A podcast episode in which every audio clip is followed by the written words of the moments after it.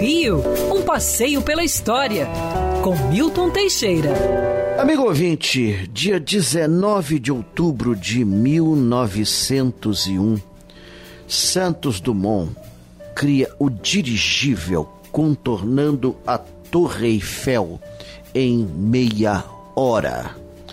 Esse feito atendia aos quesitos de um concurso é, promovido pelo milionário Deutsche de la Meurthe, que prometia uma imensa fortuna a quem conseguisse contornar a Torre Eiffel e retornar ao ponto de partida em apenas 30 minutos. Depois de uma tentativa fracassada, Santos Dumont conseguiu o feito e é o criador mundial do dirigível. Cuidado, tem nada a ver com o Conde Zeppelin, ele também vai criar um dirigível, mas isso foi depois de Santos Dumont. Mesmo os americanos que não aceitam Santos Dumont como inventor do avião, é, aceitam-no como inventor do dirigível. Aliás, Santos Dumont inventou coisa pra caramba. O relógio de pulso masculino já existiu o feminino, ele criou o masculino. É, esquis com hélice, né, para você subir as montanhas.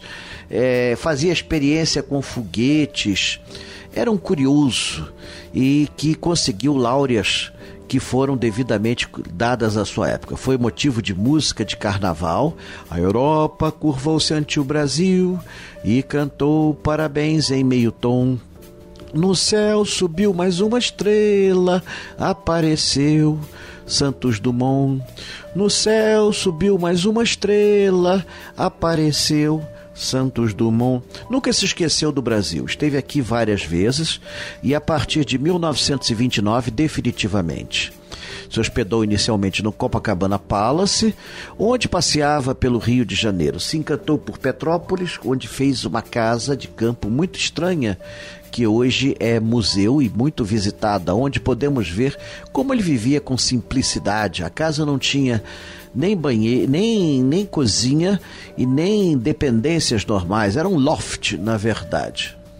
Santos Dumont é, suicidou-se após completar 59 anos em julho de 1932, quando soube que São Paulo estava sendo bombardeada por aviões do governo durante a revolta de 32, a Revolução Constitucionalista de 32.